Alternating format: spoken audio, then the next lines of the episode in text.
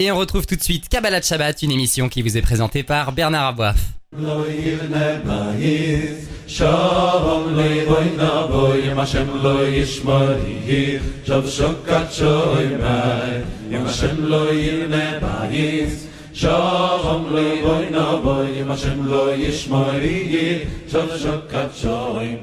Bonsoir à tous, Bernard Aboif au micro. On se retrouve comme chaque vendredi soir pour Kabbalah Shabbat, une grande émission de Torah et de pensée juive. Et nous sommes en ligne avec Raveli Lemel. Raveli Lemel, bonsoir et Shabbat Shalom. Bonsoir et Shabbat Shalom. Raveli Lemel, on va parler, euh, ben alors, on a une nouvelle paracha qui s'appelle Kitissa. Et euh, vous voulez euh, revenir sur un point, c'est la manière avec laquelle Moshe Rabbeinu, Moïse, réussit à convaincre Dieu de ne pas exterminer le peuple juif après la faute du Vaudor. Et il y a quelque chose de très intéressant parce que c'est une particularité de Moshe Rabbeinu. Euh, les Avot, par exemple, n'ont pas cette manière-là de, de, de, parler avec Dieu. Alors moi, je ne vais pas rentrer dans des considérations où je ne suis pas, euh, où je pas le niveau, quoi. Mais il y a quelque chose de particulier dans Moshe, c'est que on peut lui dire, euh, tu as raison. C'est vrai qu'Avraham dit, si je trouve dit sadikim, est-ce que tu laisses la vie C'est pas comme Moshe. Et c'est sur ça que vous voulez revenir. C'est comment Moshe fait pour parler à Hachem, sachant que, bien entendu, aucun d'entre nous ferait un dixième de ça, ça passerait, quoi. Mais, moi, mille fois. Comment Moshe Rabbeinu, qu'est-ce que dit Moshe Rabbeinu Dieu pour le faire revenir sur sa décision. Comment il le convainc? Comment on peut convaincre Dieu? Qui peut convaincre Dieu? Exact, exact. Alors c'est vrai que ici le, le moment, le moment du chet à, du Galazav, comme on l'appelle, la faute du Vaudor, c'est quelque chose d'absolument bouleversant parce que ça pose énormément de questions. Euh, d'ailleurs, les commentateurs, les Rishonim développent très longuement leur réflexion. Est-ce que vraiment ils vont vers une idole au début? Est-ce qu'il n'y a pas autre chose qui se passe? Ce qui est sûr, c'est qu'Hachem à un moment dit à Moshe, ben, c'est stop. C'est-à-dire, euh, l'histoire elle recommence, mais à partir de toi. Et là, on a cette intervention que Moshe a vis-à-vis d'Hachem et, qui est assez hallucinante parce que euh, il va lui dire entre autres, non mais quand tu as dit je suis l'Éternel ton Dieu qui t'a sorti d'Égypte, mais peut-être qu'il pensait que tu parlais qu'à moi. Un argument qui est quand même assez fou si on réfléchit, mais qui est entendu. Au fond, euh, comme si personne n'était dupe et que quelque part Hachem attendait aussi de Moshe euh, cette forme de bataille qu'il est en train d'entreprendre pour sauver son peuple. Et, quelque part, euh, c'est peut-être cela aussi, au fond, qui est passionnant. C'est-à-dire que Hachem attend de Moshe qu'il révèle véritablement qui il est à travers la manière dont il est en train de se battre pour son peuple. Et donc, à ce moment-là, évidemment, eh bien, il va ouvrir la porte du pardon. Mais on va aller, si vous voulez, surtout un petit peu plus loin. Lorsque Moshe intervient et qui dit à Hachem, mais écoute, si tu les effaces, alors tu m'effaces avec, c'est-à-dire je ne peux pas m'imaginer un moment vivre euh, alors que mon peuple ne vit plus, c'est pas possible. Et quelle est la démarche qu'il a C'est mais peut-être qu'en vérité ce peuple a mal compris, peut-être qu'en vérité euh, et ils étaient là et puis euh, c'était trop compliqué. Alors, évidemment, c'est légèrement plus complexe, mais l'idée, c'est laquelle? C'est que Moshe Rabbeinu se dit, essayons de nous mettre à leur place. Et peut-être qu'il y a quelque chose qui nous permettra de d'avoir une lecture différente de ce qu'ils ont fait. Au fond, on est ici face à quelque chose qui est fondamental, c'est-à-dire, même si l'acte que l'autre a fait n'est pas acceptable, mais peut-être qu'on peut essayer de comprendre qu'est-ce qui a pu se jouer chez lui, et donc à ce moment-là, on avoir une autre lecture. Alors peut-être qu'en effet, on, va découvrir que non, pas du tout. Le peuple d'Israël avait une volonté active et très forte de se débarrasser de Dieu. C'est possible, mais, mais éventualisons une autre lecture. Essayons de rentrer peut-être dans, dans ce qu'ils avaient pu ressentir à ce moment-là, et à partir de là, eh bien, essayons euh, de les sauver. On a ici un élément qui est fondamental dans, dans, la tradition juive qui qui est d'être capable d'imaginer ce que l'autre a pu vivre, ce qu'il a pu ressentir, et donc à partir de ça, évidemment, agir différemment vis-à-vis de cette personne. Alors, pour mieux comprendre ce concept, on va juste réfléchir un instant à ce qui est au cœur même de notre vie, c'est-à-dire le monde de l'altérité, le monde du don. La première dimension dans le don, c'est ce qu'on appelle la tzedaka. Tzedaka, c'est quoi? C'est la justice. Je viens chez vous, je vous dis, peux-tu me prêter 500 euros? Si vous les avez, et que je vous donne toutes les garanties, évidemment, et que vous n'en avez absolument pas besoin, ben, pourquoi vous ne me les prêteriez pas? Il n'y a aucune raison de ne pas le faire, puisque vous pouvez le faire, que ça ne vous met pas d'une quelconque manière en danger, euh, que vous n'en avez pas besoin. Ça, c'est ce qu'on appelle tzedaka, la justice. C'est-à-dire, c'est tu peux rendre service, alors pourquoi tu rends pas service? Tu peux aider, alors pourquoi tu, n'aides pas? Parfois, on va dire non, je peux pas prêter parce que euh, sinon ça a manqué, parce que c'est ton jamais. Why not? Pourquoi pas? Mais ça, c'est le premier niveau. Le second niveau, c'est ce qu'on appelle chesed, c'est-à-dire être capable d'imaginer ce qu'on peut apporter aux autres, même s'ils n'en ont pas besoin. Euh, ça s'appelle un sourire, ça s'appelle une écoute, ça s'appelle un service, ça s'appelle une amélioration de la vie des autres, au fond être force de proposition pour leur apporter. Ça, ce sont deux dimensions. Mais la troisième, et c'est celle qu'on trouve ici, c'est être capable euh, d'apporter à l'autre une présence à travers le fait qu'on essaye de ressentir ce qu'il vit, et donc à ce moment-là, de lui apporter eh bien, cette place que l'on a à ses côtés, à un moment de sa vie. C'est un petit peu ce que Moshe fait ici. Moshe dit, bon, on va essayer d'imaginer ce qu'ils ont pu ressentir, on va essayer d'imaginer ce qui s'est passé à l'intérieur d'eux, et qui nous permet peut-être d'avoir une lecture un peu différente de l'acte qui, bien sûr, n'avait pas lieu d'être, qui, bien sûr, en effet, comme disent nos maîtres, eh bien, pendant toute l'histoire, il va toujours être présent, mais néanmoins, euh, on ne les détruira pas. Et cette euh, qualité-là, au fond, c'est la qualité de Moshe, c'est d'ailleurs la raison pour laquelle Dieu l'a choisi. Pourquoi? Parce que, je ne sais pas si vous vous rappelez, mais quand Dieu apparaît à Moshe au fameux buisson ardent, et il va lui donner cet ordre d'aller délivrer le peuple d'Israël, donc quelque part lui confie sa mission. Le verset dit là-bas que Moshe voit ce fameux buisson ardent au fond, et puis le texte nous dit Hashem qui Dieu voit que Moshe se détourne pour voir. Alors, la première lecture, évidemment, bon, ben, tourne la tête pour voir. Mais la seconde lecture que donne le Midrash, c'est que Dieu a vu que Moshe, bien auparavant en Égypte, avait tourné ses yeux pour voir la souffrance de ses frères, pour essayer de ressentir ce qu'ils étaient en train de vivre et pour pouvoir les aider. Vous savez, ce moment dans lequel Moshe, comme dit le texte, Vaïgdal Moshe, Moshe a grandi, Vaïetze El il est sorti vers ses frères. Et le texte de Rachi sur place nous dit, euh, eh bien, il est sorti de ce palais pour poser ses yeux et son cœur sur eux, c'est-à-dire pour se confronter à ce qu'ils vivaient, pour essayer de ressentir ce qu'ils étaient en train de vivre, et à partir de cela pour les aider différemment. Et c'est ça au fond qui est à l'origine de la désignation de Moshe comme celui qui va diriger le peuple, parce qu'il a cette capacité-là d'imaginer ce que l'autre a pu vivre, d'imaginer ce que l'autre peut ressentir, se donner les moyens de le percevoir, et à ce moment-là, évidemment, avoir une action différente par rapport à lui. Et l'expression de cette dimension, on la retrouve entre autres eh bien ici, euh, au moment donc de son combat pour sauver le clan d'Israël. Et au passage, euh, cette idée-là qu'on retrouve de manière récurrente dans l'histoire de Moshe, dans, l'histoire de sa vie, il y a un texte dans le, dans le Talmud, dans le traité de Brachot, qui l'illustre de manière assez surprenante. La Gemara dans Brachot nous dit que euh, si quelqu'un a un verger et qu'à un moment dans son verger, un arbre, eh bien, euh, n'est pas en bon état. Il en a plein d'autres, mais il y en a un, ça va pas. Alors dit l'Agmara qu'il mette sur cet arbre un grand fil rouge. Comme ça, les gens passent devant cet arbre, voient le fil rouge, comprennent que cet arbre a sans doute des difficultés de croissance et vont prier pour lui. Ok.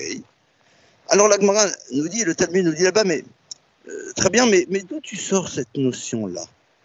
Et l'Agma nous dit, eh bien, parce que tu sais que la Torah nous indique que lorsqu'une personne avait fait de la médisance et que elle devait sortir du camp d'Israël, c'était à l'époque du premier temple, au moment où elle sort du camp, parce qu'elle a été touchée par cette fameuse Sarah, cette fameuse entre guillemets lèpre, elle est dans un état d'impureté. Le texte nous dit qu'elle doit dire partout à voix haute Je suis impur, je suis impur. Alors, la première raison, c'est pour que les gens ne soient pas au contact avec elle. La seconde, c'est une fonction pédagogique parce que la personne est en train de vivre ce que ça veut dire euh, faire de la médisance, puisque lui-même, maintenant, ben, tout le monde le regarde de manière différente. Mais disent nos maîtres, parce qu'en même temps, les gens vont dire Waouh le pauvre, on va prier pour lui. Mais attendez, pourquoi le pauvre, il a fait de la médisance? Il faut assumer. Et la Torah te dit non. La Torah te dit, c'est vrai, c'est sûr et certain qu'il a une forme de responsabilité par rapport à ce qui se passe, mais qu'on le veuille ou pas, maintenant, mets-toi dans sa tête. Maintenant, il souffre. Maintenant, c'est dur pour lui. Maintenant, il est dans le constat de, de son erreur et de ce qu'elle a généré. Et c'est bouleversant. T'as pas envie de l'aider, t'as pas envie de prier pour qu'il puisse se sortir de cette situation le plus rapidement possible. Et c'est très intéressant. Et l'Agmara nous dit, c'est là dont tu l'apprends. C'est-à-dire, n'hésite pas à partager avec l'autre difficulté pour que l'autre puisse à partir de cela ressentir ce que tu vis et prier pour toi. On a ici donc un élément qui est capital dans, dans l'histoire et dans l'identité juive, je pense, parce que c'est un élément fondamental dans la construction de notre identité, c'est se donner les moyens de ressentir ce que l'autre est en train de vivre pour pouvoir agir réellement par rapport à lui. Moshe Rabbein nous l'exprime ici en disant mais, mais peut-être que le peuple d'Israël, face à mon retard, euh, peut-être qu'au fond, à un moment, ils ont été déstabilisés. Et donc, on ouvre la porte, non pas une justification de l'acte, mais une lecture peut-être différente qui permet d'avoir une action différente par rapport à eux. Et c'est au fond une leçon ultra concrète par rapport à nous. Dans un monde dans lequel on ne se donne pas toujours les moyens d'essayer de ressentir et d'imaginer ce que l'autre peut vivre. Un monde dans lequel, au fond, on est là et puis ben, l'autre, c'est son histoire, et puis c'est son problème, et puis, et puis je mets ça de côté. Or, nous voyons que c'est ça, au fond, qui va faire que Moshe va réussir à sauver son peuple. Nous voyons que c'est cette qualité qu'il possède qui va être à l'origine du choix que Dieu va faire de sa place en tant que chef, quelque part, ça nous ouvre peut-être à réfléchir de quelle manière nous essayons nous aussi de mettre en place ce modèle dans notre existence. Ben, c'est très beau. Hein. Peut-être aussi euh, qu'avec un, chef pareil, Dieu se dit bon, avec ce chef-là, bon, ils vont peut-être euh, pouvoir y arriver, peut-être. Ravini Lemel, je vous remercie et je vous souhaite de nouveau Shabbat Shalom. Shabbat Shalom.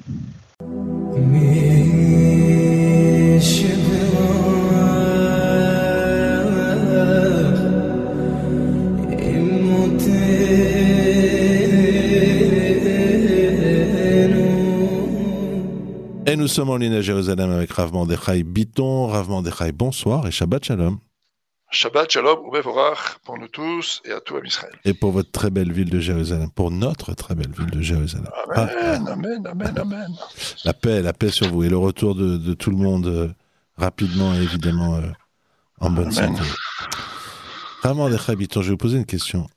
Pourquoi est-ce qu'il est accepté comme une idée euh, consensuelle que nous devions tous, et jusqu'à aujourd'hui, payer la faute du Vaudor a priori, c'est celui dans le judaïsme, celui qui a fait qui paye. Pourquoi est-ce que euh, on paye jusqu'à aujourd'hui cette Je euh, Je dis pas que c'est pas grave, mais il y a, une loi judaïque. Celui qui a fait paye. Pourquoi est-ce que on accepte Tout le monde dit bah oui c'est normal le vaudor, on doit payer. Mais pourquoi? Ah, effectivement, c'est une question qui se pose parce que euh, le nombre de gens qui ont effectivement fauté dans le Vaudorset, qui ont fait de la Vaudazara, c'est quelques centaines de personnes. Il y avait plusieurs millions de juifs qui sont sortis. Alors là, pour, explorer en fait la, problématique, il faut se référer à la Haftara, c'est-à-dire à ce texte de nos prophètes qu'on lit euh, donc euh, le, Shabbat. Une fois qu'on lit la Haftara, la Haftara, elle se trouve dans Melachim, dans les rois, 1, chapitre 18, versets 1 à 31. Et en fait, la Haftara, elle raconte le défi lancé par le prophète Eliaou aux faux prophètes du Baal et prophètes idolâtres. il va donc y avoir une confrontation au mont Carmel. Et dans cette confrontation, les prophètes, de, les prophètes idolâtres vont être ridiculisés, puisque finalement, euh, Hachem va faire un grand miracle et c'est finalement euh, le, sacrifice proposé par euh, le prophète Eliaou qui va être reçu et agréé. Mais à l'occasion de cette rencontre, où tout le peuple juif est là, à Carmel, Eliaou s'adresse au Béné Israël et il va les haranguer en quelque sorte et leur dire qu'il y a ici, on est à l'époque du roi Achav. Hein. Le roi Achav, c'est un roi qui a euh, provoqué donc une désertion euh, générale, d'accord, et les gens se sont mis massivement donc à faire euh, à à faire de, de, de, l'idolâtrie. Et là, lui, il va se, il va se s'adresser donc au peuple. Il va lui dire, il va leur dire, Admata et impossible acheter à ces films. Jusqu'à quand vous allez avoir un pied dedans, un pied dehors? Jusqu'à quand? À l'époque d'Eliaou Hanavi, où on faisait de, l'idolâtrie, où les gens servaient des idoles, les gens allaient, les, les, gens croyaient en l'existence de Dieu. Ils pensaient que Dieu avait donné la Torah. Ils pensaient que le peuple d'Israël était le peuple qui avait reçu la Torah. Mais les gens vivaient dans une espèce d'œcuménisme. C'est-à-dire que d'un côté, on pouvait servir des idoles, se prosterner devant des idoles, mais en même temps, on pouvait aussi observer les fêtes du calendrier juif et en même temps offrir des sacrifices à Hachem. Et donc, Là, il y a avis s'adresse à eux et leur dit jusqu'à quand vous allez avoir un pied dedans, un pied dehors? Jusqu'à quand vous allez danser en quelque sorte dans deux mariages, comme on dit en hébreu? Et, d'un côté, vous êtes avec Hachem, de l'autre côté, vous êtes avec les idoles. Im la balle, la balle. Soit vous êtes avec le Baal, c'est-à-dire les faux prophètes, vous êtes avec les idoles, ou alors vous êtes avec, vous Hachem. Vous servez Hachem. Il faut choisir. Et donc, la, la question qui se pose ici, finalement, c'est celle-là. C'est finalement, pourquoi il propose ça? Il n'aurait pas dû donner cette alternative. Il aurait dit, vous choisissez. Je veux dire, ou vous êtes contre Hachem, ou alors vous êtes avec Hachem. Mais il leur dit, vous savez, la pire des positions, finalement, c'est celle qui consiste à être coincé dans une posture et faire de cette posture intermédiaire une idéologie. Et finalement, le fond de l'affaire ici, c'est celui-là. Qu'est-ce qui s'est passé lors du Vaudor? Qu'est-ce qui s'est passé lors de cette confrontation qui est rapportée dans l'AFTA Il s'est passé la chose suivante. En numéro un, d'abord, chacun d'entre nous, chaque être humain qui a été créé, un Yetzerara, c'est-à-dire des forces spirituelles négatives destructrices, et un Yetzeratov, des forces spirituelles constructrices, constructives. Et chacun, l'être humain est un lieu de conflit. Par définition, les anges ne sont pas un lieu de conflit, ils sont entièrement entre les mains d'Hachem. Les morts, ceux qui sont décédés, sont entièrement entre les mains d'Hachem, ils voient la vérité. D'accord? Mais l'être humain vivant, il est le lieu d'un conflit. Il est venu au monde pour ça, il est venu pour arbitrer ce conflit en servant Hachem, en, choisissant donc de servir Hachem. Mais l'homme est un, lieu de conflit.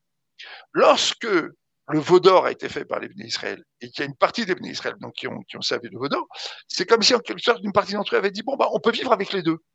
C'est-à-dire que la majorité s'est tue et finalement a dit bah on peut vivre avec les deux. J'ai entendu une fois Rav Grandstein dire c'est un des premiers œcuménismes de l'histoire. Bah toi tu vas servir des idoles, moi non et en fait on peut vivre l'un côté de l'autre. C'est comme si en quelque sorte euh, on avait décidé que finalement c'était tolérable, c'était acceptable. Mais ce que Eliaou Alavi va dire quelques siècles plus tard, c'est que cette idéologie, c'est devenu une posture. C'est-à-dire que on va s'installer dans le moyennisme, si je puis dire, c'est-à-dire dans le, dans le, dans le, dans espèce de double trahison. On est avec Hachem dans l'idolâtrie, on est dans l'idolâtrie, mais on est aussi avec Hachem. On est dans une double trahison et donc une double appartenance. Et donc c'est comme si on avait transformé en quelque sorte une situation moyenne en idéologie en posture. Et donc, en quelque sorte, bah, on n'a plus d'efforts à faire. Là où on est, c'est très bien. Là, comme on est, on ne peut pas faire plus. On est prisonnier de certaines fatalités. On est prisonnier d'une idéologie qui réconcilie l'irréconciliable. Et donc, c'est ça, en fait, que va dire ici Wanavi, et c'est ça, la faute du Vaudor. En fait, c'est cette posture-là qui est une posture problématique. De génération en génération, on va trouver toujours ce même discours qui va nous dire, finalement, tout est acceptable. Finalement, on peut, on peut être un peu comme ci, un peu comme ça. On n'est pas obligé de faire des efforts. Chacun est comme il est. Finalement, on n'est pas obligé d'avancer dans la vie. Finalement, on n'est pas obligé de, euh, s'améliorer sur le plan des bidotes. On n'est pas obligé d'améliorer sa relation avec Hachem. On n'est pas obligé de grandir. On n'est pas obligé de tout ça. Et même pire que tout, en réalité, on peut, on peut finalement vivre dans une espèce de syncrétisme. Alors, il y a eu une époque où les gens vivaient dans le syncrétisme entre le christianisme et le judaïsme. D'accord? Aujourd'hui, ça peut être une espèce de syncrétisme entre des, pratiques euh, complètement destructrices et en même temps un petit peu de Torah et un petit peu de bisvote. Vous voyez? Et, et c'est finalement cette posture-là qui est une posture destructrice. C'est ça qui va dire Eliaou à la vie, et c'est ça que nous enseigne la faute du Vaudor. C'est qu'en fait, ce mélange comme ça, Et cette installation dans le mélange et cette installation dans l'immobilisme du mélange, elle est complètement destructrice pour l'individu et pour le peuple. Et c'est la raison pour laquelle dans chaque génération, étant donné que cette posture, elle est là, parce qu'en fait, l'être humain est le lieu d'un conflit. Et donc, il doit mener ce conflit. Et donc, il y en aura toujours qui ne le mèneront pas, ce conflit, et qui, en plus de ça, vont en faire une idéologie du fait de ne pas mener ce conflit, de ne pas l'arbitrer, de ne pas avancer. Et eh ben finalement, la, chorèche, le racine, la racine de la faute du Vaudor se perpétue. Elle passe quelques siècles plus tard par Eliaou Hanavi, puis plus tard tout au long de nos exils, par des postures où en fait on, on accepte ce mélange et cet œcuménisme. Ce que la Torah nous demande, c'est de faire des choix. La Torah nous demande de faire des choix à la rigueur que quelqu'un abandonné dans sa vie passe complètement de l'autre côté, si je puis dire, c'est moins grave que de s'installer dans une posture dans laquelle finalement euh, euh, tout est permis et son contraire. Parce que finalement, c'est complètement destructeur. Alors que finalement, une personne qui, qui finalement se, se, dévoirait complètement est une personne qui peut avoir des, euh, qui peut avoir un accès à la vérité, qui peut entendre la vérité, qui peut entendre les questions qui lui sont posées, les interpellations qui lui sont données. Alors que s'installer dans le confort intellectuel, dans ce qu'on appelle en hébreu le bénonisme, le moyennisme, pour inventer un mot français, bah, c'est finalement détruire toute, possibilité de grandir et d'interroger le réel. Et ça, c'est fondamental parce que c'est la question, c'est le défi fondamental du judaïsme, être capable d'interroger le réel, de se remettre en cause et de, et de grandir et d'avancer. Voilà. Et donc, c'est la, la, la problématique fondamentale qui traverse tous les midrashim, tous les textes qui parlent de, de, de, de, la faute du veau Vous voyez, une génération comme la nôtre, par exemple, une génération qui est confrontée à des défis majeurs. Si on est tous obligés de choisir aujourd'hui, on voit bien aujourd'hui que, que le monde, aujourd'hui, tel qu'il est, tel qu'il fonctionne, pose aux Juifs une question fondamentale. D'abord des questions euh, vitales sur son droit à l'existence, mais des questions vitales sur son droit à véhiculer le judaïsme et à le véhiculer tel que la Torah le demande, sans avoir un pied dedans, un pied dehors, mais en choisissant clairement d'avancer. On est tous toujours en évolution. Mais est-ce qu'on considère que le fait d'être en évolution et d'être partagé, d'être en conflit, alors à un moment donné, on va l'arbitrer dans le sens de, de, de, l'immobilisme, ou au contraire, on va l'arbitrer dans le sens d'avancer, d'aller toujours plus loin et plus haut. C'est ça la question qui est posée, et c'est cette question-là qui est au centre de, tout ce qui nous préoccupe par rapport à la, à la faute du vaudor. Chaque idolâtrie, elle a sa racine, sa racine psychique, mentale et spirituelle. On vient de dire ici, c'est la racine donc, de cette histoire du, du, du vaudor. Voilà, donc on va se souhaiter à toutes et à tous être capable toujours d'avancer, de se remettre en cause, de se remettre en question et de, et, et, de renforcer finalement notre lien avec la Torah et les mitzvot, justement par cette capacité de remise en cause. Voilà, Shabbat Shalom à tous. Shabbat Shalom vraiment Dechai, et je vous invite à venir euh, nous parler une prochaine fois de ceux qui euh, ont aussi une double manière d'envisager la vie. C'est-à-dire qu'on les voit à la synagogue le matin, ils mettent les téfilés, ils, sont, ils font la prière, ils font même des fois de la tzedaka, ils sont capables d'étudier euh, un petit peu avant d'aller au travail. Et dans la journée, c'est des gangsters. Ça, si vous voulez, un jour. Euh, ouais. Hein, ah, c'est ce, entre deux, c'est là dont on parle, effectivement. c'est entre ça dont on parle. Effectivement, parce que c'est toujours cette même histoire. Les gens, les gens vous inventent des halakhot, ils vous inventent une Torah. Je ne vais pas ici le raconter sur la radio parce que ça va donner des mauvaises idées. C'est horrible. On, en, on, on entend des choses qui sont aberrantes et les gens les vivent avec la plus grande sincérité. C'est terrible. Ramandekha et Biton, je vous remercie. Je vous souhaite un beau Shabbat plein de lumière et euh, nourrissant. Et euh, Shabbat Shalom. Bonsoir à vous. Shabbat Shalom.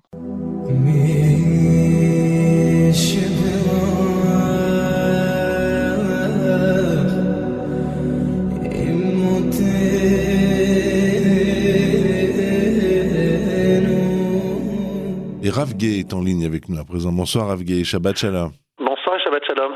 Rav Gay, alors on va parler avec vous du tout début de la paracha et euh, vous les, ce qu'on appelle le Machasit à Shekel. Et alors il y a quelque chose qui étonne nos chachamim, nos maîtres, c'est pourquoi un demi-shekel demande un shekel, demande 10 centimes? Pourquoi Et chacun donnera un demi-shekel? Alors on écoute votre réponse, Rav Gay.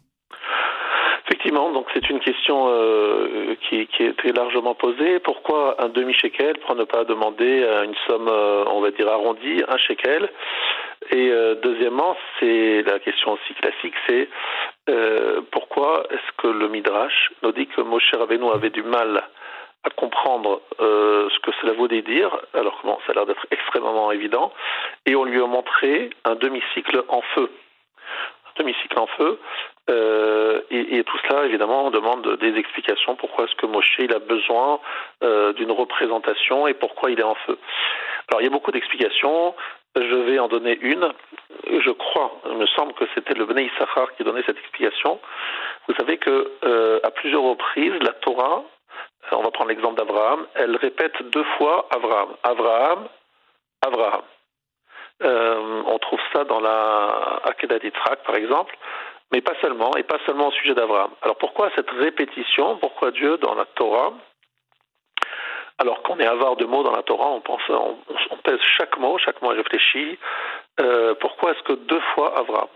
Il faut savoir la chose suivante. Nos sages nous disent que chacun d'entre nous, on a effectivement une partie de, nous qui est là, présente sur Terre, et une partie qui est dans le ciel. En fait, pour être précis, euh. Tout, tout, chaque juif, chaque Ben Israël a une part dans le monde futur. Chelek. Alors, une part, a priori, ça veut dire une récompense euh, prévue pour lui dans le monde futur. Olam Haba. En vérité, ça veut dire aussi autre chose. Chacun d'entre nous a une mission, un projet, euh, chacun d'entre nous a, notre, a une, on va dire une partie de lui-même qui se trouve là-haut et qui est en fait le modèle euh, vers lequel nous devrons tous tendre. Je l'ai rappelé par rapport, à Yaakov Je vous rappelle qu'Yaakov Avinu, qu'il arrivait euh, dans le début de Parashat Vayetse, il voit un soulam, une échelle. Et les malachim montaient et descendaient. les malachim montaient là-haut, euh, voir euh, le visage de l'homme, de la, du Adam, qui faisait partie du, char céleste, et ils descendaient voir le visage de Yaakov qui dormait donc sur le mont Moria, et il comparait, il dit voilà, tiens, il y a le même en haut et en bas. Et en fait, cette, cette image de nos Chachamim veut dire que chacun d'entre nous a une sorte de projet de mission. Il y a euh, l'être parfait que nous devrions être. Et lorsque on nous juge euh, à 120 ans et même euh, chaque Rosh Hashanah, on fait la comparatif entre celui que nous devrions être ou nous pourrions être et celui que nous sommes vraiment. Et donc il y a une partie de notre, de aussi, sous le trône céleste. Et lorsque on nous parle du Machatzit Hashegel, du demi-cycle, en fait, il y en a un qui est en feu. Euh, feu, ça veut dire tout simplement une partie de nous-mêmes euh, qui est parfaite, qui est totale, euh, tellement réalisée, mais quelque part qui nous brûle, brûle qui, qui, exige de nous une certaine dimension spirituelle, euh, une aspiration spirituelle et aussi euh, un but. Chelek le Olamaba, c'est pas seulement une part pour nous récompenser, mais c'est une part que nous devrions remplir pour amener au Rabat. C'est que le est constitué d'une parcelle de chacun d'entre nous et qui va faire en sorte que le Olam soit quelque chose, de plein entier et chacun a sa part. C'est-à-dire, il a un rôle à jouer.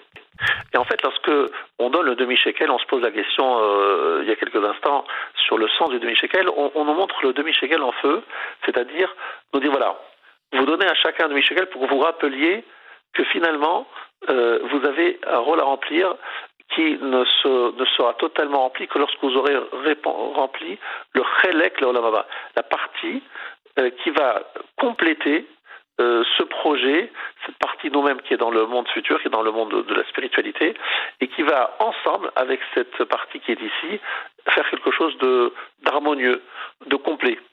Et également nous rappeler que pour y arriver, il y a une notion du feu. Le feu, ça rappelle l'enthousiasme, la joie, l'envie, le ratson, en fait, quelque part, donner un demi-cycle, c'est euh, donc une deuxième explication que je donne.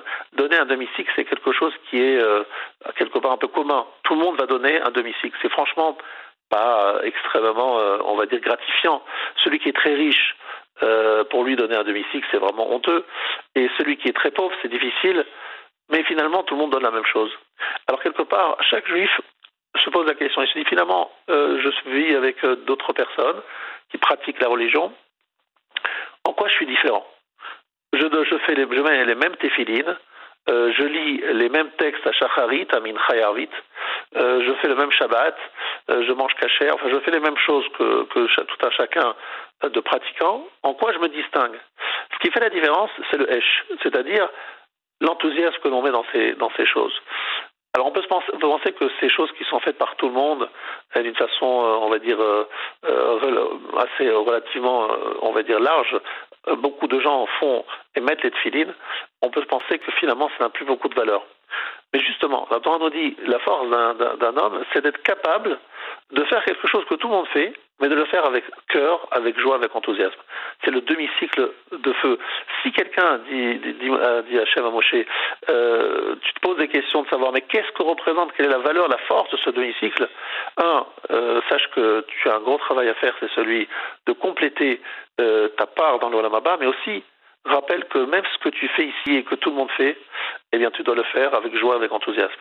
Et ça, c'est, nous disent nos sages, avec ces demi-cycles, avec certaines parties de, donc certains demi-cycles qui étaient donnés chaque année, euh, parce qu'il fallait euh, apporter sa part au sacrifice. Vous savez qu'il y avait des sacrifices qui étaient donnés pour l'ensemble de la communauté le sacrifice du matin, qu'on appelle le Korban Tami du matin, le Korban Tami d'après-midi, le Moussaf de Shabbat et de Yom Tov, donc des, sacrifices de la communauté où il fallait que chacun apporte son demi-cycle pour avoir une part dans, cette, euh, dans ce sacrifice communautaire, faire partie du, du Kahal. Et il y a également euh, cette dimension euh, du demi-cycle qui, comme l'explique Rashi, à l'époque de, de Moshe, du Mishkan, avec ces demi-cycles d'argent, on a compté les Juifs qui disent ça, on les a comptés en comptant les demi-cycles et on a fait de ces demi-cycles des socles, des socles qui se trouvent sous le Mishkan, sous le tabernacle, des socles en argent qui sont ces demi-cycles qui ont été fondus. Et euh, ces demi-cycles permettant ces adanim, ces socles, eh bien, euh, représentent quelque chose de très important. Le Mishkan ne tient que sur des socles. C'est ça qui soutient le Mishkan. Le Mishkan euh, de façon métaphorique, c'est l'homme. Et l'homme, pour pouvoir euh, avoir des bases solides, il doit faire euh, la même chose, la même chose que son prochain, mais le faire avec feu, avec joie. Et c'est ces choses que l'on fait tous les jours et qui, qui nous passent anodines, sans vraiment de valeur. Mais si on les fait avec beaucoup, beaucoup de, de, de, et de joie, et en comprenant la puissance de ces, de ces, actes, eh bien, on a le socle du Mishkan, on va construire notre Mishkan, notre présence qui est en temps grâce à, ces du quotidien euh, que tout le monde fait, mais que nous allons faire avec, avec beaucoup de, joie et d'enthousiasme. Voilà un petit peu ce que représente euh, ce demi-cycle de, de feu euh, que doit apporter Moshe, euh, que, demande, que doit apporter le peuple juif, qui sont les socles du Mishkan ou un peu plus tard les, les demi-cycles dont on va parler dans Parashat Shkalim, et qui sont les demi-cycles pour apporter les sacrifices. Mais dans les deux cas, il s'agit de le faire avec joie et enthousiasme, même si on le fait la même chose que notre prochain, et ça nous paraît quelque chose d'anodin. Ces demi-cycles ont été très puissants, ont, une puissance de protection face à Malek, puisque ces demi-cycles, nous dit l'Agmara dans Megillah, euh, c'est ce que Hachem nous a donné pour nous protéger des, des demi-cycles de Haman. Haman euh, dépense beaucoup d'argent euh, pour pour détruire le peuple juif, c'est la solution finale à l'époque de Hachverosh. Et, et, nous dit, enfin la nous dit que ces demi-cycles sont très puissants, ils permettent de désactiver la puissance de Aman. Donc c'est quoi ces demi-cycles C'est cette capacité du peuple juif à se mobiliser en montrant ce qui est vraiment important à leurs yeux, c'est-à-dire ce service divin, ce mishkan, et que c'est en donnant son argent pour des choses saintes et élevées, euh, c'est une façon pour nous de nous protéger euh, des menaces de Haman et de tous les ennemis d'Israël. Amen. Et je suis persuadé, Ravigué, que je peux dire quelque chose avec votre permission sans l'avoir demandé. Notre part du Chelek, euh, notre Chelek, notre part du Olamaba, ce soir, Shabbat, c'est aussi un peu ce que vous avez dit. Mais je suis sûr que vous êtes d'accord avec moi. Ce soir, on va avoir un peu de, un peu un Chelek de notre, de notre monde futur ce soir, Shabbat. Et d'ailleurs, si les enfants mettent le feu, allez, on s'énerve pas c'est qu'il y, a de l'enthousiasme, il y a de la vie, il y a, une famille, il y a du bonheur. Nachon ou nachon le... Tout à fait. Il faut savoir que euh, cette feu qu'on allume chaque vendredi, le feu des nérotes, les nérotes de Shabbat, effectivement, les, les lumières du Shabbat euh, sont là pour euh, éclairer nos foyers. Et même si tout le monde, quelque part, enfin beaucoup de gens allument les nérotes de Shabbat, ces lumières, elles doivent, on doit comprendre qu'elles sont éternelles et elles ont des vertus incroyables. Et c'est pas parce qu'on les fait chaque semaine et que beaucoup de gens le font que ce n'a pas de l'importance. Il faut bien faire attention à ne pas tomber dans la routine dans l'habitude et oublier la puissance de ce que nous faisons au quotidien. Alors moi j'ai la chance d'avoir des bougies euh, tous les vendredis soirs dans mon foyer. Je peux vous dire c'est merveilleux. J'ai jamais, Dieu sait que j'ai des choses. Si vous voulez, j'ai pas voulu commencer euh, avec vous, par exemple à, vous interrompre et tout. Il y a des fois où c'est routinier, c'est vrai. J'ai jamais vu ça pour Shabbat, jamais. J'ai jamais vu des bougies de Shabbat euh, qui me semblaient routinières. Et j'invite ceux qui nous écoutent et qui ne le font pas de bien comprendre qu'allumer les bougies et faire Shabbat, c'est deux mitzvot qui sont séparés. C'est comme si quelqu'un dit, ben moi je fais pas shachar, je mets pas les téfilines. Ça n'arrête. C'est deux mitzvot séparés et allumer les bougies. Allumer les bougies parce que ça met une ambiance, une kedusha dans votre maison que, qui, qui est incomparable. Ravgué, je vous remercie. Shabbat Shalom. Shabbat Shalom. Et c'est à mon tour de vous dire à toutes et à toutes, Shabbat Shalom. Shalom loy boy na boy yem Hashem lo yishmari Shav shokat shoy mai Yem Hashem lo yirne bayis. Shalom loy boy na boy yem Hashem lo yishmari Shav shokat shoy mai